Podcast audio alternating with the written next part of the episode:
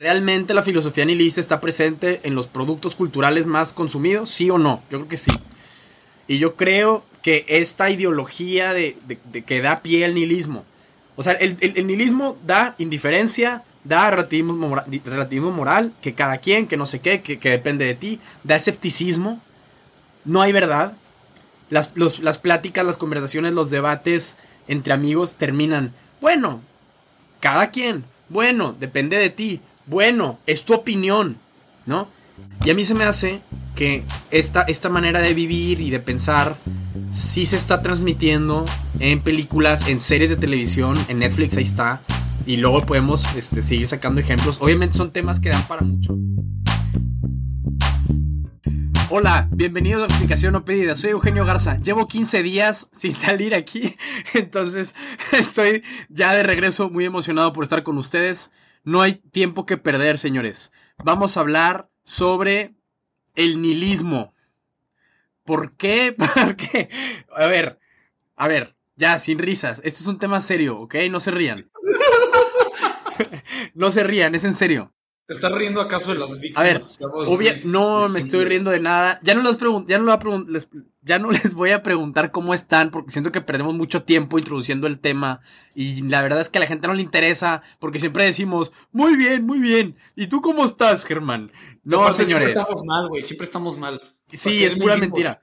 Oye, el episodio anterior les voy a confesar que no lo escuché completo, güey. Perdón. Me imagino que salió muy bueno, pero es que, es que como no salgo yo, pues qué aburrido, ¿no? No, te creas. Pero realmente no lo escuché completo porque no, no pude. ¿Mande? Sí me di cuenta que no lo escuchaste completo. No, no, sí hice el esfuerzo, pero luego ya pues me ocupé, no sé qué, y ya, sorry, perdón. Cuando hablé de tu poesía y no dijiste nada, ahí me di cuenta que no lo escuchaste completo, güey. Ah. Ah, sí, sí, ¿verdad? Me atrapaste. Bueno, señores, hoy, bueno, ayer terminó el foro de Davos, del, Foro Económico Mundial. De nuevo, por tercer año consecutivo, se traspapeló nuestra invitación. No nos llegó la invitación, explicación o pedida al foro, al foro de Davos.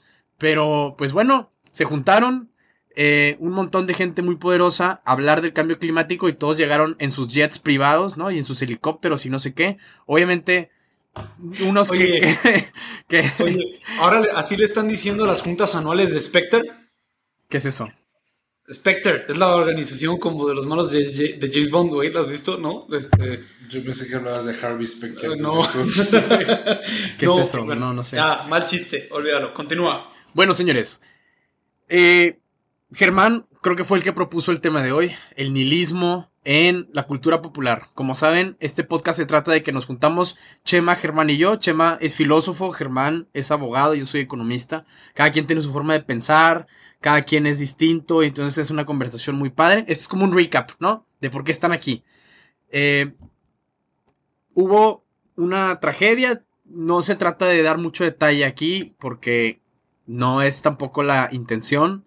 Hubo otro tiroteo en Estados Unidos, en, el pueblo de Uvalde, Texas, por un muchacho de 18 años recién cumplidos que se llama Salvador Ramos. Se compró, cumplió 18 años el 16 de mayo, compró una AR-15 y fue a tirotear una escuela. Desgraciadamente murieron eh, casi, creo que 19 personas. 19 niños, dos adultos. 19 niños, o sea, 21 en total. Una gran tragedia, impresionante, mundial. Todo el mundo está hablando de eso. No nos vamos a meter a cuál es el problema. No es tampoco, creo que no es el, plan del episodio, pero lo que sí es que nos da hablar, o sea, nos da tema para hablar de como un vacío existencial que hay entre los esta generación, ¿no? Que, de la que formamos parte y cómo en la cultura popular se, se, está propagando esta idea de que la vida no tiene sentido. Tengo entendido de que esta es la idea del episodio, pero bueno, vamos a ver qué pasa, ¿no? Estamos abiertos a que esto evolucione y se convierta en algo muy interesante y que la gente que nos está escuchando pues se quede pensando, ¿no? Como, como es la intención. Entonces, ahora sí, venga. Dijo que no quería que la introducción se tardara demasiado y, Y se tardó dos y minutos. se tardó 80 mil horas. Hablando de- el Bueno, no vamos a hablar, no vamos a hablar del control de armas, porque la verdad es un tema muy controversial. Ya me he estado peleando con Y en, gente en que no- Twitter y el que no estamos de acuerdo. y en el que no estamos de acuerdo. De hecho, ayer nos peleamos. sí, bueno, nos peleamos, pero Bueno, bueno. discutimos. Ajá, bueno, no vamos a hablar del control de armas porque es un tema Porque perderías. Y porque, porque aparte, y siento que no es tanto el tema de la cultura popular y porque eres un idiota, entonces tu, tu opinión está incorrecta. Bueno, vamos, más bien vamos a hablar acerca de, justo como dice Eugenio, la, en cierto sentido, el vacío existencial que está sintiendo la juventud de hoy en día. Porque a pesar de que creas que el problema de, las, de los tiroteos este, hoy en día en Estados Unidos se fuera a solucionar o no hasta cierto sentido con el control de armas, Yo no dije eso. no, no estoy diciendo que tú, a pesar de que hay cierta gente que crea eso, yo creo que todos podemos estar de acuerdo de que estamos en, en cierto sentido en una crisis de, pues, una crisis de lo que, lo que dice Jordan Peterson, ¿no? Crisis of meaning, ¿no? Que él cree que hoy en día los jóvenes no tienen un sentido que darle a su vida. Y pues esto no sale de la nada, ¿no? Es algo que, en De mi opinión, ah, ah, ah, ah, que en cierto sentido es alimentado por la cultura popular, ¿no? Por series, por películas, por música, por, lo, por filosofía, por lo que escuchamos, ¿no? Mucha gente, yo creo que aquí no quería que Chema nos diera un poco su opinión, aunque me dijo que no le preguntara nada porque pues, te dijo que no estaba preparado. Este, eh, yo creo que nos diera un poco la opinión. Es la gente luego piensa, oye, güey, los filósofos y los profesores, los académicos, están en sus percheros, están en las universidades y sus ideas no tienen un impacto en el mundo real. Bueno, sí lo tienen. No es Claro, güey. A ver, Sí. y de hecho, en el primer episodio de explicación no pedida, episodio 1, hablamos de cómo las películas más taquilleras, los libros más leídos, la música más escuchada, obviamente tiene, bueno, no, a ver, no, no es obvio, hay mucha gente que no lo, que no lo cree, pero hay ideas en el fondo que se transmiten a través de estos productos culturales y la gente lo consume y sin darse cuenta se te mete la idea y ya estás viviendo conforme lo que piensan en la película de, por ejemplo, hablando del nihilismo, Sin lugar para los débiles. Qué buena es. Es que ese es el problema, güey. Mi, Es- mi película favorita, mi película favorita de todo el mundo. Esa es mi película favorita. No sabía que le ibas a sacar, pero esa es, Es mi que, a ver. película favorita. Perdón, igual y ya estoy pisándole los talones al Chema, que está esperando ahí con su iPad listo para dar su, su explicación no pedida. Pero, a ver, hay películas nihilistas, según una, una lista que encontré en internet, que, que, que bueno, que tiene, que claro, la- las piensas y dices, claro, o sea, se trata de, de que la vida no, no vale nada y la vida no tiene sentido y entonces todo es sufrimiento. Y son películas tipo, Sin lugar para los débiles, Requiem por un sueño, ¿no? La Naranja Mecánica, American Psycho, son películas buenísimas, son muy buenas y muy entretenidas y ganaron premios y no sé qué y actorazos y claro que lo ves y es una maravilla. Y una de esas es, es la favorita de Germán, dice. No, sí es. Y, y entonces Sí. dices, oye, la verdad, qué, qué, qué, qué difícil que, que en películas tan buenas se transmitan, sí, no sé si, si intencionalmente o no, y Chema está haciendo unas caras, pero, pero sí, sí, sí, sí como que te da, te da a pensar, ¿no? No Mira, sé, Chema, ¿qué opinas? No, yo quiero saber qué opina Chema, Sí, porque, está, yo- quiero que, pero quiero que diga Chema de este tema. No, es, es que quiero, quiero hacer la pregunta correcta. porque es el filósofo de cabecera de este podcast y él nos va a decir qué es el nihilismo, entonces... Por eso, quiero que, quiero que nos lo diga, pero le quiero hacer la pregunta. La gente, primero que nada, eh, sin lugar para los débiles, yo digo que no es ni lista. Este, paréntesis. Segunda, este. La gente cree que lo que dicen los filósofos, porque este, se queda como en las facultades, ¿no? Nietzsche era un rarito, en vida era un rarito que vivía en una cabaña en una montaña, era un güey enfermizo, que no fue reconocido en vida como un gran escritor, eh, pues era un güey ahí que no importaba. Sin embargo, sus escritos han tenido un impacto impresionante hoy en día. Y puede decirse que es de los autores más importantes de toda la historia de la humanidad en cuanto al impacto que ha tenido. Entonces, pues lo que escribe la gente en sus diarios, pues tiene cierta importancia, ¿no? ¿Por qué lo que escribió ese güey ha ten- ha- se ha inmiscuido tanto en la cultura contemporánea? Eso es lo que yo te pregunto a ti, güey. Porque, bueno, o sea, a ver, Nietzsche, ya no me acuerdo quién lo decía, pero eh, es uno de los tres maestros de la sospecha, ¿no? Les dice un autor, ¿no? Marx es el maestro de la sospecha porque se da cuenta de cierto, no sé, Eugenio que es economista, ¿no? El hilo negro de, de el tema económico, ¿no? Ajá. Eh, y con el capital y la fuerza de trabajo y la división de, del trabajo y el valor del trabajo y la, la continuación que hace con Hegel, ¿no? A Ajá. partir de proletariados contra, contra burgueses. El otro maestro de la sospecha es Freud. Ajá. Porque Freud descubre que hay un tabú muy fuerte en la sexualidad, en el que, digo, hay muchas cosas que dijo Freud que ya no, que según, según yo, algún psicólogo nos desmentirá, que ya no aplican hoy en día, ¿no? Pero que fueron el inicio para decir, ah, hay cosas que son traumas, que vienen de la parte sexual, de la parte afectiva o de la parte de la familiar, ¿no? Y Nietzsche es el maestro de la sospecha de la moral, ¿no? Ajá. ¿Mm? ¿Por qué? Porque Nietzsche se da cuenta que vivimos, Nietzsche es como un profeta, ¿no? De nuestros tiempos, y ya lo, veníamos, ya lo habíamos dicho en algún otro episodio, pero Nietzsche, a ver, yo no soy un experto en Nietzsche, ¿no? O sea, en general no, no, no es un autor del que yo este, leí mucho en la carrera, pero, pero Nietzsche es un maestro de sospecha porque se da cuenta de que, o sea, que cada quien quiere imponer su voluntad de poder y que la moralidad, hemos sido una moralidad de cosas como eternas y universales que se propone desde Platón hasta el cristianismo, ¿no? De hecho, con los que más está peleando Nietzsche son con el dios cristiano y Platón, ¿no? Y Sócrates, ¿no? Y ¿qué es lo que quiere decir Nietzsche? Oye, al final, ¿qué está pasando? ¿Qué va a pasar, no? ¿Qué va a pasar en, en nuestros tiempos? Pues que la verdad, ¿no? O lo que consideramos bueno o malo, hay cosas que consideramos buenas o malas, ¿no? Pero las consideramos porque hay algo atrás, ¿no? Como esta idea de Dios, ¿no? Ujú. Entonces, cuando ya no existe esa idea de Dios, esa idea de Dios que vacía, entonces en realidad no hay nada que soporte qué es lo bueno y lo malo. O en realidad no existe algo como lo bueno y lo malo, sino que todo está en, dentro de un área gris. Y, y Nietzsche lo que viene a decir es que ahora va a haber una transmutación de valores. O sea, ya no vamos a creer en los valores universales que hemos eh, aprendido tradicionalmente, sino que ahora que cada quien va a imponer, o sea, el verdaderamente yo creo que sabio, bueno, o tal vez, eh, corríjanme, ¿no? Es el que impone su propia, sus propios valores, ¿no? El superhombre. Ajá, el, el, el superhombre sin nada atrás. ¿no? Entonces, eh, yo no sé qué, qué- con qué intención lo hacen ustedes, pero qué, o sea, ¿por qué creen que el nihilismo es algo malo? O sea, yo creo que Nietzsche no es tanto que diga, oye, es que esto es lo mejor o lo peor, sino que tal vez dice, oye, esto va a pasar. Y vemos que está pasando. Ajá. O sea, la gente ha eliminado a Dios y ha puesto, en vez de imponer, como él decía, sus propios valores, está reemplazando a Dios con otras cosas y la gente no se está llenando suficientemente con esa idea donde están poniendo a Dios, no sé, como que el espacio le queda muy grande a lo que están poniendo ahí y tal vez eso hace que la gente pierda el sentido de su vida, no lo sé. Pero el chiste es que yo creo que, que a ver, o sea, vivimos en una cultura muy nihilista en el sentido de que en cierto sentido sí y en cierto sentido no. Ajá. Porque la gente dice que la vida no tiene sentido, ¿no? Y que hay X, no pasa nada, X, ese X somos chavos, ¿no? Ajá. No importa, no hay consecuencias. YOLO. Ajá.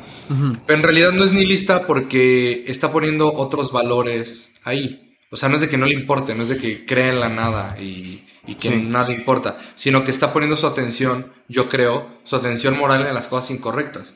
Que es decir, si yo hago X, Y o Z, no voy a tener ninguna consecuencia moral porque eso es lo que antes decían que estaba mal y ahora no está mal. Pero en realidad, pues, hay cosas que te siguen haciendo daño, creas que están bien o mal. O sea, objetivamente, si tú, no sé, ya lo habíamos dicho, ves pornografía todos los días, es que no tiene nada de malo, estoy expresando mi sexualidad y está bien y así aprendo lo que me gusta y lo que no me gusta. Güey, objetivamente te estás dañando el pinche cerebro, ¿no? Eh, Sí, güey, que fuma mota todos los días. Ay, güey, no tiene nada de malo. no tiene nada de malo, es que está estigmatizada. Sí, güey, pinche Lelo, ¿no? O sea, ya te quedaste tontito, ¿no? Pero, pero no sé si llevé la conversación a otro lugar. No, no, no. Perdón. Perdón, sigo tosiendo porque tengo se- secuelas del COVID, pero, o sea, el nihilismo es esta filosofía de, de la nada, ¿no? Obviamente, a ver, obviamente es una muletilla, perdón. El nihilismo va de la mano de el relativismo moral, de la indiferencia, del escepticismo, o sea, como que el no creer en nada y que, y que no hay nada detrás y que la vida no tiene sentido, da inmediatamente, inmediatamente pie a negar el bien y el mal, una verdad absoluta, o sea, entonces, ¿sí me explico? O sea, como que no, no termina ahí, no puede terminar ahí el nihilismo y tiene que dar pie a un montón de ramificaciones del pensamiento que estamos viendo hoy en día, que vemos en los medios de comunicación, que vemos en las películas y que la gente realmente está pensando así, ¿no? ¿Y, cuál es la hija del nihilismo? O sea, al menos desde mi punto de vista, la indiferencia. Toda esta manera de ver las cosas de, es que no es mi bronca, ¿no? Es que, pues cada quien me da igual, la verdad, ¿no? O sea, el bien, como, como no hay verdad, no hay bien y, mal, y no hay bien y mal, entonces yo no puedo juzgar. Pero no, no estoy hablando de juzgar a la persona, ¿no? O sea, no puedo juzgar la moralidad de un acto. Y entonces, pensar, por ejemplo, en el protagonista de American Psycho, Patrick Bateman, no sé si la han visto, ¿no? Obvio sí. Buenísima. Bueno, es un peliculón. Es de un güey totalmente narcisista, nihilista, la vida no vale nada, y entonces él hace, o sea, da pie, en su nihilismo da pie a una mezcla entre hedonismo, buscar el placer, pero también destruir, ¿no? Y, entonces vive esta doble vida porque tiene que ser funcional en una sociedad en donde el güey tiene su trabajo y entonces, este, pues es productivo, ¿no? Es alguien productivo, es exitoso, tiene mucho dinero, le va muy bien, tiene sus amigos, tiene, eh, digamos, parejas sexuales, pero luego resulta que se vuelve un asesino, ¿no? Se vuelve un asesino, mata gente, este, de repente está en la calle y nada más porque sí, porque tuvo la oportunidad, mata a un, a un hombre, este, sin hogar, que, vive ahí en la calle y entonces como, como está solo y nadie lo ve y así, pues nada más lo aprovecha y, mata. Eh, creo que la, obviamente el, mensaje del libro del que se basa esa película eh, no es que, que, hay que aplaudir esa forma de ser, pero sí refleja una, una, forma de ser que, que, sí sucede, ¿no? O sea, y lo podemos, y podemos pensar en personas que conocemos, este, que, viven, que viven así, ¿no? Que no tienen brújula moral de ninguna manera. Y podemos caer en la tentación de decir, bueno, es que realmente es cierto, realmente cada quien, realmente es relativo todo, ¿no? Y podemos caer en, en el nihilismo que, que, que habría que cuestionar, o sea, no puede ser que, digo, Nietzsche como profeta que dijo, y esto va a pasar, sí pasó, le atinó, ok. Estamos construyendo una, una sociedad que funciona o no. A mí me parece que no. Creo que tragedias como lo que pasó en Ubalde, eh, a ver, no, creo que tiene algo que ver con, con, con esto. Sí, Germán. Pues mira, a mí me fascina, me encanta, es mi género favorito de, de, terror y de mis géneros favoritos de la literatura. Me encanta el terror cósmico. No sé si, si, si estás familiarizado con el terror cósmico tú, Eugenio. Bueno, es este como género de terror eh, hecho popular por H.P. Lovecraft, ¿no? Que es en un universo que en donde el ser humano tiene cero control, ¿no? Y por lo tanto, pues, este, no existe manera de comprender el universo. Existen monstruos allá en el universo que ni se enteran de la existencia del hombre, que nos ven como insignificantes, a los que los seres humanos de cierto sentido estamos completamente subyugados, etc. Me gusta porque es el terror cósmico que propone H.P. Lovecraft, es en cierto sentido la cosmovisión natural a la que se llega a partir de un nihilismo, ¿no? Si uno cree que nada tiene sentido, que nada tiene una razón de ser, que todo es azaroso, que estamos aquí por razones del azar y no tenemos control de nada, este, entonces naturalmente vas a llegar a la conclusión de que, pues oye, si yo pienso así y nada importa y no tengo control de absolutamente nada, pues ¿quién no te dice que allá afuera en el universo hay ciertas formas de, de ser, o sea, ciertos monstruos que viven de cierta manera y para quien tú eres insignificante, no eres más que una gota de agua en un océano de planetas, ¿no? Entonces, a mí el terror cósmico me gusta mucho. Oye, ahorita ya lo voy a, lo voy a juntar con el lilismo. Este, me gusta mucho porque te da una ventana a la forma en la que ve el mundo la gente que no cree que existe una razón última. No sé si me, si me doy a entender. Es, si yo verdaderamente viviera en un mundo en donde creo que nada tiene sentido y que todo es relativo y que nada y que todo es azaroso, pues ¿por qué no viviría de, de la manera en la que vive Patrick Bateman en la de American Psycho, ¿no? Esa siempre ha sido mi forma de pensar. ¿Por qué no haría lo que, está, lo que hizo? A ver, yo no conozco la cabeza de los güeyes que han hecho este tipo de cosas en Estados Unidos, ¿no? Pero ¿por qué no me comportaría de esa manera si creo que el universo no tiene sentido? Pues no hay razón para no hacerlo, güey. O sea... No sé, o sea, yo, yo, yo a veces pienso que no necesitas, o sea, a ver, o sea, no necesita que pase eso. ¿Me explico? O sea, Sí. hay muchas cosas que no controlamos, ¿no? Nosotros. De Sí. hecho, muchas cosas que son azarosas, muchas cosas que en realidad, yo creo que hay muchas cosas que son muy relativas, güey. Y eso no quiere decir que no haya cosas que sean verdaderas. Pero luego yo creo que también hay muy pocas cosas que, que podemos conocer tal cual son. Y que hay muchas cosas que sí son relativas. Y que también, o sea, no necesariamente que haya gente que no. A ver, claro que es un problema, ¿no? Porque si tu vida no tiene sentido, hay muchas veces que no vale la pena hacer las cosas. Y lo que decíamos en el otro episodio, ¿no? No vale la pena esforzarse por hacer algo grande o algo pues, importante, ¿no? Ajá. Pero al mismo tiempo creo que tampoco es estrictamente necesario, güey. O sea, yo creo que hay mucha gente que dice, bueno, pues es que así es mi vida, ¿no?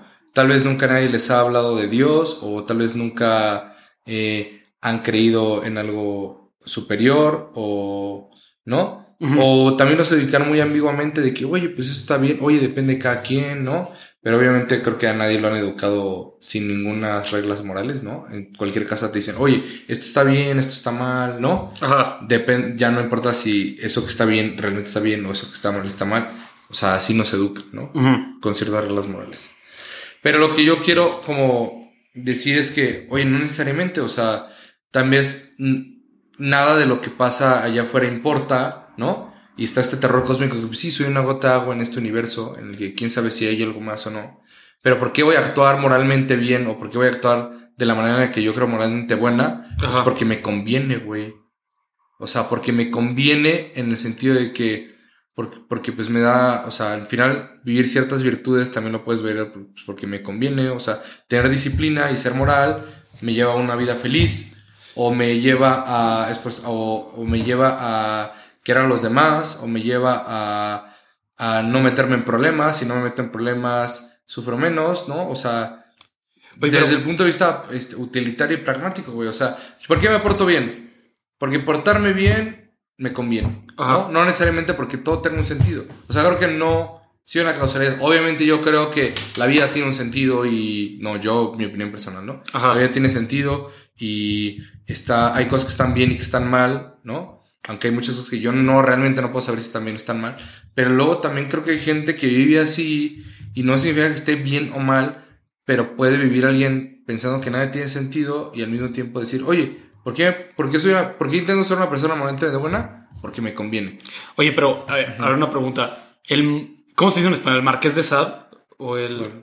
el Marquís? eh, o no, este, el Marqués de Sade o el Marquís de Sade, ¿no? De quien viene la palabra sadismo, ¿no? Ah, Es- sí. Ajá, era un filósofo, creo que, a ver, no te digo, no, no estudio filosofía, ¿no? Entonces, cualquier cosa que diga mal aquí, eh, corríjanme o no me critiquen demasiado. Ah, French philosophy. Sí, el filósofo francés, él estaba en cierto sentido de acuerdo con la- lo que ahorita estás diciendo, ¿no?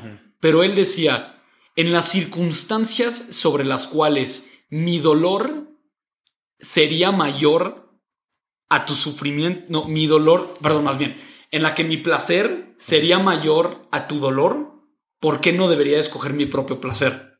¿No? O sea, Tal vez porque realmente, o sea, buscar ese placer te va a traer más dolor después.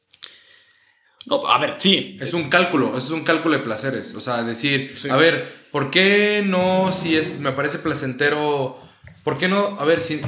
Sí, ¿por qué no violarme a alguien, güey? No, no, ¿por qué no ¿por qué no tragarme, pongámoslo en, en ejemplos menos violentos tal vez. ¿Por qué no tragarme este pavo entero yo solo así, ah, qué rico es y todo, y, y comer un chico? Porque, güey, aunque busques ese placer inmediato, después vas a tener un desplacer, ¿no? Un sufrimiento mayor que es, hoy vas a estar pinche gordo, este, no te vas a poder mover, vas a tener mal del puerco, no vas a funcionar bien, te vas a querer dormir, ¿no? Este, te va a afectar solo, te vas a tapar los arterias, ¿no? Entonces yo creo que hay mucha gente que dependiendo de las circunstancias también actúa moralmente lo que le conviene. Ojo, no siempre podemos ver, diferenciar los bienes reales de los bienes aparentes. Del bien real, bueno, del bien real que se nos presenta en ese momento, en esas circunstancias. Aunque ya nos estamos poniendo muy, muy, este, no sé, eh, teorizando sobre algo que tal vez no es el tema del episodio, pero... Pues, o sea, a ver, yo creo que perdón, em, o sea, definir muy bien qué es el nihilismo nos da la oportunidad de darnos cuenta de que sí hay una gran cantidad de productos culturales muy populares que, que, toman como base e, esta idea del nihilismo. Esta filosofía del nihilismo y construyen personajes y construyen historias en las cuales hay personajes que viven de alguna manera esta idea, ¿no? Y hay muchas maneras de hacerlo. Y, creo que, por ejemplo, Patrick Bateman de American Psycho lo hacen, o sea, es, un personaje que lo, que lo vive. Creo que el Joker del Batman de Nolan lo hace de otra manera. Creo que The Big Lebowski, no sé si, si han visto The Big Lebowski, es una película también muy buena con este... Ah, se me fue el nombre. El extranjero de Camus. Jeff Bridges, pero no, Jeff Bridges se llama. O sea, no, y, inclusive en, el No hay país para los o sea, perdón. Eh, ajá, no, sin lugar para los débiles. Sin lugar para los débiles, este, el Anton Chigurh, el malo. Sí, el malo, el malo, bueno, para nosotros es el malo, pero este, otro, otro ejemplo. ¿Mande? Un libro ejemplo, puedo poner un libro ejemplo. Sí, claro. O sea, El extranjero de Camus es un libro nihilista. Totalmente, así es. O sea, pero eh, desde, la, desde la idea de que no hay nada, hay muchas maneras de manifestarse el comportamiento al que te puede llevar pensar así, ¿no? O sea, para, para nada es igual el Joker de Batman que Jeff Bridges en The Big Lebowski. Pero tienen un punto en común. A lo que voy es que pareciera como si estas historias que nos cuentan se vuelven muy atractivas. Se vuelven incluso como modelos para jóvenes que están buscando cómo ser, güey. Eh, ¿Sí o no? Güey, por ejemplo, o sea, Rodolfo Pizarro, el jugador de los Rayados de Monterrey, o sea, todas sus celebraciones era como el Joker y los tacos con el jajaja. Sí, claro. toda la gente disfrazándose del Joker, así de que, sí. no, ídolo el Joker, ¿no? Hay gente que su personaje, yo me acuerdo, que decían, güey, es que el Joker, güey, o sea, está, güey, wow, el Sí, y hoy en día es Patrick Bateman, güey. Oye, no, a ver, hay gente que, ¿Quiénes son los que ahorita están de moda, güey? Porque me acuerdo que hace como unos días nos mandaste un meme que era como los cuatro personajes más cool, ¿no? Algo así. Sí, sí, sí. Ryan Gosling. Es Ryan Gosling en Drive. Ah, sí, Ryan Gosling en Drive. Bueno, aunque... Que, no, no sé si, si entre como en la caja del nihilismo, pero... Pero sí, o sea, justo Eugenio luego me manda cosas bien, bien chistosas, ¿no? Me mandó el otro día un video que se llama... Eh, Sí, Sigma Grindset Compilation, ¿no? Sí. muy basado. ¿no? Era muy basado. Era la compilación de, de como escenas en películas de hombres Sigma, ¿no? Que luego quiero que hablemos de eso. sí, creo, que eso nos puede, luego, da para hablar sobre nuevas masculinidades y modelos a seguir, roles, ¿no? Pero, pero justo qué chistoso y qué coincidencia que gran parte de las personas que salían ahí eran en cierto sentido como modelos a seguir nihilistas, ¿no? O sea, gente que no cree en la objetividad moral y gente, que, le vale madre. Gente que le vale madre. En cierto sentido, a ver, es que una cosa es de vivir el nihilismo de manera práctica y otra cosa es decirlo como expresarlo como una filosofía propia, no como Walter White, yo creo que en, Breaking Bad, él, este, él vive en cierto sentido el nihilismo pero no es como que. Bueno, en la serie nunca sale y dice, oigan, yo soy nihilista, pero, pero sí lo es por la, su manera de comportarse, ¿no? Pero no empieza, güey, nunca como. O sea, no empieza, o sea, lo hace porque tiene cáncer y porque quiere ver. Quiere darle, dejarle algo a su familia, ¿no? A ver, señores, perdón. Aquí, aquí voy a meter de mi cuchara porque yo durante mis casi. casi 10 días encerrado por COVID, que la verdad me pegó bastante duro, vi todo Breaking Bad, güey. Me- lo vi todo. los mensajes. de la- lo, vi, lo vi todo y la neta es que Walter White es un personaje bien complejo.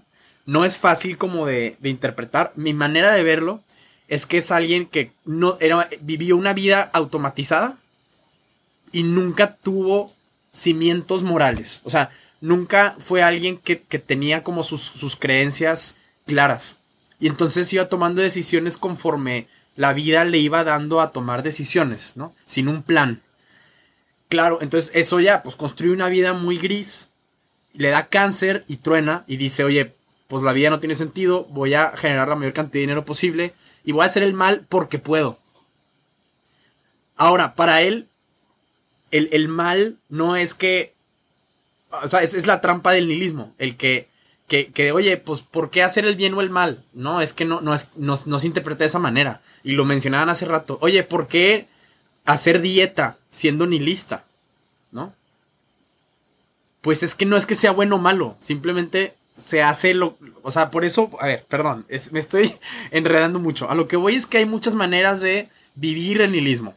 Y vuelvo a los ejemplos de los personajes de las películas estas que se basan en esta idea. Patrick Bateman está a dieta. O sea, él tiene su rutina, hace ejercicio, no sé qué. O Está sea, bien guapo. Está, sí. Y entonces, el- la idea de, de- de que la vida no vale nada te puede llevar a muchas maneras muy diversas de vivir. ¿No? Que nosotros, ajá, Quiero traer dos filósofos, ¿no? Este, a, la conversación. Paul Tillich este, y Fedor Dostoyevsky, ¿no? Paul Tillich es un filósofo alemán americano que Hitler consideraba, y Hitler lo dijo de manera explícita, mi mayor enemigo. No Winston Churchill, Paul Tillich, ¿no? Y Paul Tillich habla sobre polaridades ontológicas, ¿no? Que ya ven que luego los filósofos como Chema usan términos muy este, fumados para creerse la gran cosa y para creerse muy inteligentes. Escabrosos. Pero bueno, básicamente está diciendo que en la vida existen polaridades en las que vivimos. Y en respuesta al nihilismo, dice que el ser humano vive entre dos polaridades, ¿no? El destino y la libertad. Entonces, el destino no existe total y completamente, pero tampoco somos total y completamente libres. O sea, no existe un predeterminismo total y completo, pero al mismo tiempo no tenemos completo libre albedrío, porque como tú decías al principio, sí hay ciertas circunstancias Estamos muy sujetos al azar. al, az- al azar y a tus circunstancias sociales. Entonces el ser humano en cierto sentido vive entre las polaridades entre libertad y destino. Bueno, pero ambas, tanto la idea de que el destino completo y la libertad completa son en cierto sentido ideas nihilistas, porque el destino es para aquel que cree que todo está determinado, ¿no? Y que pues nada, o sea, que nada de lo que importa este, sucede, ¿no? A ver, eh, y yo entiendo que determinismo, determinismo no es lo mismo que nihilismo, pero, pero puede... Sí, porque el chance de todo que esté determinado es que pues, todo va hacia un fin. Sí. Y el chiste es que en el nihilismo no hay nada, güey, no Bueno. hay de- destino, no hay nada, o sea... Pero del otro lado, si eres total y completamente libre, también es algo muy aterrador. El superhombre de Nietzsche es total y completamente libre. Y esta idea del superhombre es explorada en mi libro favorito, que es Crimen y Castigo de Fedor Dostoyevsky, ¿no? En donde se ve el superhombre ejemplificado en Rodion Raskolnikov, ¿no? Que él dice, yo creo, bueno, no, no dice, lo, dice explícitamente, pero él toma la filosofía del superhombre y la hace suya y él decide imponer su voluntad y matar a una señora porque él cree que hace lo, lo mejor, pero la culpa lo corroe, ¿no? Entonces, Dostoyevsky, entre muchas cosas, está argumentando que, oye, tú, tú no puedes imponer tus propios valores y ser el superhombre, porque te encuentras sujeto a alguna moralidad que ya existe, ya sea socialmente establecida o establecida por Dios, pero hay una moralidad. Yo creo que Dostoyevsky más bien lo que hace es que te lleva al extremo de la nada para que en la nada tú te encuentres tal vez a Dios o a esa moralidad, ¿no? Pero no, pero yo, yo creo que más bien que es, es eso de Dosto- Dostoyevsky. O sea, es un poco engañoso, es como un caballo de Troya, ¿no? Te mete el, el caballo de Troya, viene la idea de Dios, la idea de moralidad, la idea de bien, y te va diciendo, no, es que la nada, sí, la existencia, no, sí, no hay nada, y de repente, toma, cabrón, ¿no? No hay nada, no hay nada de existencia porque tú no eres nada, ¿no? Tal vez. Oye, y yo- a ver, señores, una duda. ¿Por qué es tan atractivo el nihilismo? O sea, ¿por qué vende tanto? Porque es más fácil, güey. Es bien fácil, ¿o sí? Bueno, A ver, es, es, fácil aterrador y al mismo tiempo es aterrador. Y es Sí, difícil. sí. No sé, yo creo que es más bien es. A ver. Alguien que. A ver. Creo que claramente no es. O sea, esa persona, por ejemplo, que tú describiste que va en piloto automático. No creo que ese sea un nihilista. Sino que ese güey ni siquiera piensa, ¿no? O sea, solo hace. Ah, bueno, perdón, me refería a Walter White de Breaking Bad. Y el nihilismo empieza cuando le da cáncer. Y cuando ve hacia atrás su vida y cuestiona todo, ¿no? Entonces yo creo que también el paso uno es cuestionar, decir, a ver, ¿por qué? No.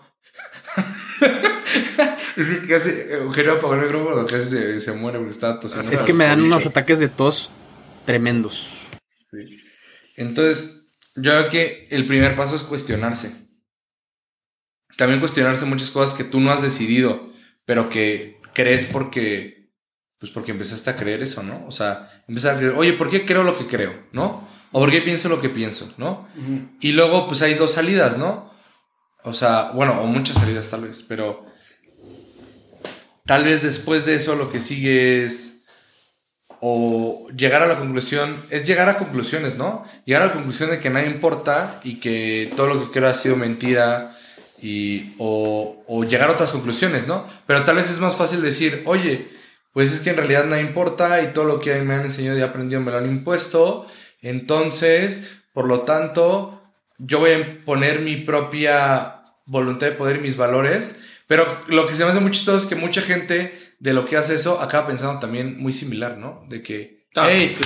nos han impuesto, no sé, esta jerarquía, ¿no? De moralidad y, no sé, ¿no? Este, dime que, este, estuviste en escuela, no sé, católica sin decir que estuviste en escuela católica y un chingo de cosas de que me dijeron que la- me, no me enseñaron cosas, este... No me dieron educación sexual comprensiva. Eh, no, me dijeron que la homosexualidad estaba mal, me, este, me hablaron en contra del aborto, ¿no? Y todas esas cosas, y, y es como de que, a ver, me impusieron estos valores que yo ya no creo, ¿no? Entonces, nada importa, pero al mismo tiempo esto sí importa, ¿no? O sea, chance no son ni listas estas personas porque más bien son contra, contra lo que les enseñaron, pero no sé, estoy explorando nada más. La verdad es que no sabría decirte Sí. tal cual. Es que a mí me parece que, que sí es atractivo. O sea, el, el ser nihilista y decir no hay nada detrás, la vida no tiene sentido, entonces yo voy a construir mi propio sentido, voy a construir mi propia moralidad, yo voy a hacer la medida de todo lo que es bueno y lo que es malo, y entonces no me puedo equivocar porque yo soy el que dice que está bien y que está mal y puedo cambiar de opinión, ¿no? Entonces nunca me equivoco y demás. Güey, ¿y qué? ¿Nunca, se- ¿Nunca te ha pasado que, o a ustedes dos que están, güey, estás en una fiesta, ¿no? O en una, en- bueno, ¿A ti te No, yo no, yo no voy a fiestas. No, bueno, este, porque el diablo mueve la cola, ¿no? En, Sí. en. No, que estás en alguna fiesta. pasa, güey? ¿Qué te pasa? Es broma, ¿Qué güey, es broma, es broma, Ah. es broma, es broma. Tú eres el que dijiste eso. Bueno, el chiste es Pero no estás en una fiesta o estás en algún lugar y de nada a mí me ha pasado que pienso, güey, si no tuviera estándares morales, qué bien me la pasaría aquí, güey. O sea, Pero el día siguiente te la pasarías muy mal, güey. Ajá, pero ¿Sabes? entonces por eso es en cierto sentido atractivo el nihilismo, güey, porque te permite que te la pases excelente, güey. Y no solo en temas sexuales, en temas de poder, en temas de violencia, en temas de honor, en temas o sea, en todo. Corrupción, todo. Sí, Oye, bien fácil, terrenos. digo, por, por un por- por poner un ejemplo medio tonto, pero qué fácil copiarse tareas, ¿verdad? En la carrera, si eres nihilista. O sea, no, no hay problema. Y ya. No tiene nada de malo, pues es que puedo, ¿no? O por ejemplo, el otro día, este, y, y es real, estaba platicando con una persona, con, con otras dos personas, una de ellas se, sigue estudiando. Y entonces estaba hablando de cómo que, que un compañero siempre la busca porque le, le pide tareas. Y entonces que está harto, ya no quiero que me busquen porque me piden tareas y no sé qué. Y entonces otro, bueno, el, el- el otro, el- que, que no lo voy a mencionar, pero dice, pues bien fácil, véndele tareas y ya, ¿no? Y entonces, este, eh, muy sencillo, le, le sacas provecho y ya, ¿no? Eh, y, y entonces yo como que dije, güey, pues sí, pero es corrupción. O sea, pues qué fácil, ¿no? Y dice, Pues no, pero no ¿no? tiene nada de malo, tú aprovecha. Y, primero como que pensé que lo decía de broma, pero luego resultó que, que no, que lo sostuvo y sí, y se fue. y entonces dices, híjole, eh, si, si ya ni siquiera podemos hablar de que vender tareas está mal, porque depende, y depende de cada quien, y no tiene nada de malo si las dos partes están de acuerdo. O sea, ¿en qué momentos nos volvimos así? ¿no? Por eso, por eso mi pregunta de que por qué el nihilismo es tan atractivo. Y yo creo que, que, que tienen razón, porque te da pie a construir la vida como tú quieras que sea, ¿no? Digo, es un- obviamente es un autoengaño, como dice Chema, al día siguiente te vas a sentir mal, pero. Pero vas apagando esa conciencia, güey. O sea, acuérdate la primera vez que hiciste algo muy malo, güey. ¿No? Eugenio nunca ha hecho algo malo en su vida. Eugenio, acuérdate. Ya me acordé, sí. Y te sentiste muy mal, ¿no? Ajá. Y luego, pero si lo vuelves a hacer, te sientes menos mal. Y así, así. Entonces hay gente que ya ha dormido su conciencia, pero dice, no, es que yo me sentía mal porque me impusieron que eso está La mal. famosísima Catholic Guilt, ¿no? O sea, que te imponen tu- un sistema, digamos, el catolicismo, y entonces vives la vida y, ay, entonces, no, yo sé, yo sé, pero, pero si tú buscas en Twitter, así, Catholic Guilt, te van a salir un montón de tweets de gente random que habla sobre la, el- que un- uno de los efectos secundarios de que hayan crecido en, familias católicas es que les impusieron la culpa. Y entonces cada vez que hacen cosas que son malas, moralmente malas, al menos en el sistema de creencias católico, se sienten mal y entonces son víctimas de esa conciencia. Y, y- Sí, ellos dicen, no me debería de sentir mal por, no sé, por no tener una relación monogámica, pero sí, la, pero sí me siento mal. Entonces, por lo tanto, el problema no es que sea un degenerado, el problema es el, la- el, el- problema es el Catholic guilt que, Claro. eh, consecuencia de lo que me han impuesto mis papás. y- a ver, ¿no? ¿y todo ese rollo entra o no en el nihilismo? Pregunto. Sí, porque, a ver, justo quiero hacer una distinción. A ver, claramente el güey que va a fiestas y que hace. O sea, ir a fiestas no es malo. Yo voy a fiestas. O sea, el güey Por que. eso ya no lo invitamos, No, a las pedas. el güey que vive en, de forma como despreocupada por la moral. La mayoría de ellos, güey, no son güeyes que se sentaron un día a leer a Nietzsche, güey. dijeron, ah. O a leer a Albert Camus y decir, ah, debido a la muerte de Dios, Ah, sí. así, ahora yo creo que la inexistencia de la moral. No, es más bien un nihilismo practicado, no es un nihilismo filosófico. Es un nihilismo pragmático. pragmático, que ni, se, ni A siquiera ver, se que el piensa, güey. pragmatismo es, bueno, yo, pragmatismo chido, ¿sabes? O sea, yo y pragmatismo cool, ¿no? Pero no, bien- pero no está pensado. o sea, o sea, Ajá, no, es vivir un poco, decir, a ver, ¿cuál es la mejor manera en la que no me sienta mal si quiero obtener este fin, ¿no?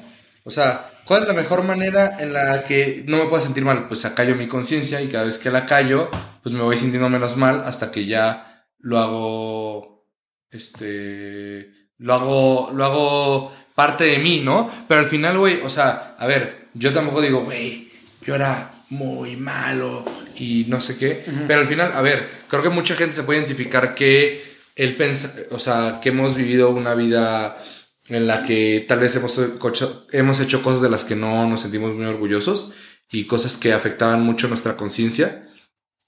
Pero al final, o sea, y si alguien está escuchando esto, es que, güey, la caca siempre flota, o sea, eh, o sea, siempre te acabas sin... Me encanta ese dicho, güey, me fascina. O sea, y, y llevando ese dicho a esto es, o sea, la caca siempre flota en el sentido de que, a ver, va a haber un momento en el que te vas a sentar cinco minutos en tu cama, en el que vas a, o sea, y vas a decir, no, ese famoso domingo de vacío tuitero, ¿no? O sea, ¿por qué está ese domingo de vacío tuitero? Porque te sientas en tu cama y ya no estás en el frenesí, en la peda, en el mamarindo, en el darte, dándote unos besotes con quién sabe quién. unos besos de tres con unos- Chema y con Eugenio. Unos pinches becerdos, ¿no?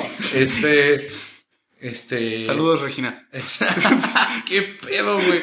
Este, pero el se, va a poner, es que, se va a poner furioso. oh, el chiste es que, o sea, ya cuando se acaba eso, ya cuando se acaba la pinche dopamina de estar todo el día full, este, pues ya te sientes en tu cama y te sientes vacío, ¿no? Y lo dice, ¿por qué te sientes vacío? Pues, güey, porque claramente estás insatisfecho con tu vida. ¿Por qué estás insatisfecho con tu vida? Porque no estás lo que podrías estar haciendo, que es no siendo un pendejo, ¿no? O a ver, todos somos pendejos en algún sentido. No, No, es pero- que me sienta mejor que los demás, ¿no? Es que no Yo eres. también me siento a veces triste los domingos. Pero el chiste es, bueno, no tanto. Pero, este. Pero No, porque los domingos grabas explicación no pedida. Claro, güey, Claro. claro.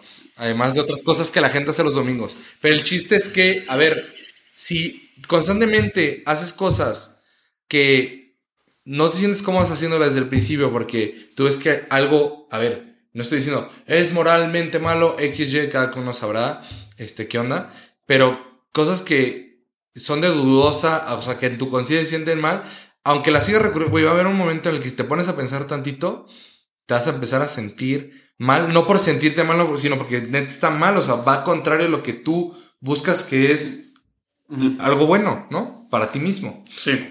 ¿O qué- qué- tú qué crees, Eugenio? Sí, a ver, yo quiero, eh, digamos, cerrar mi participación en esto, nada más como preguntando, preguntando que si realmente la filosofía nihilista está presente en los productos culturales más consumidos, sí o no. Yo creo que sí. Y yo creo que esta ideología de, de- que da pie al nihilismo, o sea, el, el- nihilismo da indiferencia, da relativismo, relativismo moral, que cada quien, que no sé qué, que, que depende de ti, da escepticismo, no hay verdad. Las, las pláticas, las conversaciones, los debates entre amigos terminan, bueno, cada quien, bueno, depende de ti, bueno, es tu opinión, ¿no? Me decía una persona que recibió a un amigo de que viene de Estados Unidos, se fueron a tomar unos tragos a un bar y entonces la plática dio a discutir sobre varias cosas, entre ellas el aborto, entre ellas la sexualidad, etc. Y entonces que esta persona daba toda su explicación, daba todos sus argumentos y al final eh, su contraparte desechaba muy fácilmente toda la explicación diciendo, bueno, según tú, ¿no? Según tú y ya. Y con eso acabamos todo. Depende de cada quien y demás. Y a mí se me hace que esta, esta manera de vivir y de pensar sí se está transmitiendo en películas, en series de televisión, en Netflix, ahí está. Y luego podemos este, seguir sacando ejemplos. Obviamente son temas que dan para mucho, pero el, el caso es que, que el, el call to action, digamos, de este episodio y la invitación es a que cuando nos pongamos a ver eh, algo, una serie de Netflix o lo que sea, prendamos la antena y tratemos de, darnos cuenta de dónde están esos comportamientos, ¿no? Y por qué son tan atractivos. Y ya es todo, Germán. Y también darnos cuenta cuando algo, a pesar de darnos una visión en cierto sentido pesimista, al final del día es optimista. Y yo quería concluir diciendo por qué Sin lugar para los débiles, No Country for Old Men no es una película nihilista, porque tiene, o sea, mucho que ver, güey. O sea, la película pues te muestra el mundo terrible, no las matanzas, todas estas cosas. Y acaba, para la gente que pues la ha visto, medio raro, con una escena de Tommy Lee Jones hablándole a su esposa de un sueño que tuvo, ¿no? Y él dice, o sea, la, la película acaba, es lo más anticlimático que existe en la historia del cine. O sea, es, la, es una escena super X. Y está platicándole a la esposa de un sueño que tuvo, ¿no? Y le dice, pues, ¿qué soñaste? Ah, pues soñé que estaba eh, montando a caballo por los campos con mi papá y que pasó al lado de mí con una antorcha, ¿no? Y que allá a lo lejos estaba prendiendo una fogata para que yo llegara a él. Y a pesar de que yo me encontraba inmiscuido en la oscuridad, yo estaba seguro que me sentía seguro porque mi papá estaba allá a lo lejos con una antorcha para mí. Esto es, si no es una analogía religiosa, entonces, güey, o sea, no sabes yo es. no sé qué es una analogía religiosa, por supuesto que lo es. Entonces, no es tanto los hermanos Cohen en la película están mostrando una visión fea del mundo, pero al final del día es optimista, porque dicen, sí, el mundo en el que vivimos es terrible, pero es, pero al final del día ¿Es nuestro? va para bien. Se dirige a bien. Eh, que, a ver, puede significar distintas cosas para distintas personas, ¿no? Pero ellos dan como esa respuesta. Y yo, pues personalmente, es lo que yo uso para pelear en contra de como ese nihilismo cultural, ¿no? La idea de que, pues al final del día, pues, sí, el mundo está horrible, pero al final ganan los buenos, ¿no? O sea, todo es para, todo es por algo. Yo, eh, a ver, opino muchas cosas, ¿no? Pero A ver, yo también creo que necesitamos esta parte nihilista en el mundo un poco, no sé, para darnos cuenta de cosas, ¿no? O sea, ustedes que hicieron viendo American Psycho dijeron, ah, prendieron la antena, como dice Eugenio, y dijeron, este güey es así, chance no está tan bien, ¿no? Ajá. Chance ese modelo de vida no es tan bueno, ¿no? O esa manera de pensar, ¿no? Ajá. Llevado al extremo, ¿no? Obviamente, ¿no? Oye, chance eh, viendo el Joker, ¿no? Dicen, güey, es que si, si empiezas por este camino, todo, cualquier persona puede llegar a hacer esto, ¿no? O sea, es eso que dice Harvey Dent, ¿no? Solo, o el Joker. Solo necesitas un empujón, ¿no? Un empujón y, y vas para abajo, ¿no? Este, pensando de esa manera, ¿no? O sea, creyendo que todo está perdido. A mí, al, al menos, en lo particular, creo que el nihilismo al menos sirve para que no seas nihilista, ¿no? ¿En qué sentido? Yo me acuerdo que el primer libro, y un poco, está un poco extraño, pero la razón por la que dije, claro, yo voy a estudiar filosofía porque me gusta perder el tiempo leyendo estas cosas, ¿no? Ajá. Este, pero eh, fue porque me encontré con el extranjero de Camus, ¿no? Y ver cómo Merzó mataba porque sí a un árabe y cómo le daba igual todo y, ah, hoy mamá murió en su diario, ¿no? Y no, y no pasa nada y me fumé un cigarro y, ah, y luego tuve relaciones sexuales ese mismo día con fulana y me dio igual, la verdad es que no la quiero mucho, ¿no? O sea, creo que esas cosas te sirven para decir, claro, o sea, si tú tomas ese empujón del Joker, ¿no? Hacia eso de que la, hacia la nada es muy peligroso, ¿no? Y es real, ¿no? Y es plaus, o sea, plausible en el sentido de que no parece tan descabellado por varios insights que puedes tomar del mundo que en realidad nada tenga sentido. O sea, es creíble, ¿no? Por ahí, por eso hay dando gente que se lo cree. Claro, es razonable. Ajá, es razonable. Entonces yo creo que el nihilismo o estas figuras extremas nihilistas también ayudan a, a moralizar a la gente. Se darnos ¿no? cuenta de cómo no vivir. Ajá, de cómo no vivir, de cómo, mira, ese güey que cree que lo tiene todo, que es rico, que es guapo, que no sé qué, que tiene muchas relaciones sexuales, que es un alfa a los ojos de la sociedad, Un sigma. es un psycho, ¿no? Es un psycho. ¿Por qué? Porque le vale madre, ¿no? Sí. Entonces yo le vería ese sentido positivo al nihilismo o a, crear contenido nihilista. Sí, tiene- sí, sí, tiene, sí tiene sentido, o sea, como un, un contrapeso que hay que tener para siempre estar actualizándonos en la verdad. Sí, También que, más bien, observar qué visión nos está dando esto del nihilismo. American Psycho nos está presentando a Patrick Bateman como un héroe. Yo diría que no. Yo diría que nos está presentando como un güey malo. Entonces, O la gente que, luego podemos hablar de eso, pero la gente que idolatra güeyes como Jordan Belfort, ¿no? Sí, exacto, es exactamente. O sea, el, el- la, la película acaba mal y es el malo, güey. Pero pareciera como si se vuelve algo positivo, lo buscan, se antoja. Y entonces terminan viviendo una versión muy diluida, muy diluida, muy sutil, casi inofensiva de ese nihilismo. Pero ahí está. O sea, sí, sí es, que, güey, cierto que güey, viven así. Yo literal, güey, yo literal soy como el Joker, güey. Hoy me cambié de carril y no puse la direccional, güey. Güey. Yo literal soy el Joker. Pero es un nihilismo bien chafa, güey. Sí, es como sí, si sí. el Joker fueran las azucaritas y este vato Edgar que vive en, Sí. en, en satélite y es fan del Joker y es anarquista, fueran las azucaradas de Great Value. ¿sabes? O sea, Sí, muy claro. chafa, güey, ¿no? Sí, sí, Y, y se Güey, creen lo sí. máximo porque obviamente ese nihilismo de alguna manera te lleva inevitablemente a rechazar toda tradición, ¿no? Todo lo que te enseñaron tus papás lo echas a la basura y te crees lo máximo y eres revolucionario y eres, eh, ¿no? O sea, ¿cuánta gente no hay así? Yo conozco tantos, te puedo, o sea, te tengo- puedo hacer listas y listas de gente así. Es que yo soy, yo soy único y rebelde. Yo tengo un collar de una cruz, pero al, al revés. Sí, sí. O sea, Güey, es que... ¿No has visto a la gente? O sea, ya, o sea, ya sé que no vamos a cerrar, pero güey, me da mucha risa la gente, por ejemplo, que luego, eso, collares, pero de vaginas, güey, ¿sabes? O sea, como si fuera una Ah, medalla. no mames, O de penes, así como Gracias a Dios "Mira, no me ha tocado Güey, ver me eso. da igual. Güey, qué subversivo, güey. No lo puedo creer. O sea, bueno, X. O sea, no nos vamos a escandalizar, pero, o sea, pero Yo sí, justo yo eso, sí- o sea, yo sí me escandalizo. Bueno, está bien, güey. Pero el chiste es que lo que yo quería decir es como, güey, o sea, neta, o sea, como diciendo, no, es que, güey, mi papá siempre me enseñó a leer la América y así, y ahora le voy a ir al Mazatlán, güey, no mames, o sea, mínimo verla a la América, ¿cómo vas a ir al Mazatlán, güey? O sea, es, o sea, es una analogía a ese sentido, ¿no? De que, güey, mis papás me educaron esto, pero X, yo prefiero tirar mi vida a la mierda porque esto que me enseñaron que no es tan malo, ¿no? pero lo odio, ¿no? Me encantó la analogía futbolística. Pero, Bien. Pero bueno, muchas gracias por escucharnos, Chavisa. Estuvo muy divertido. esto. Estuvo muy divertido, me encantó hablar sobre el tema más oscuro que existe. Este, pero pues le doy las gracias a aquí mis cojos por acompañarnos. Gracias, sí. Muy bien. Sí. La vida Pues no bueno, vale nada más. nada.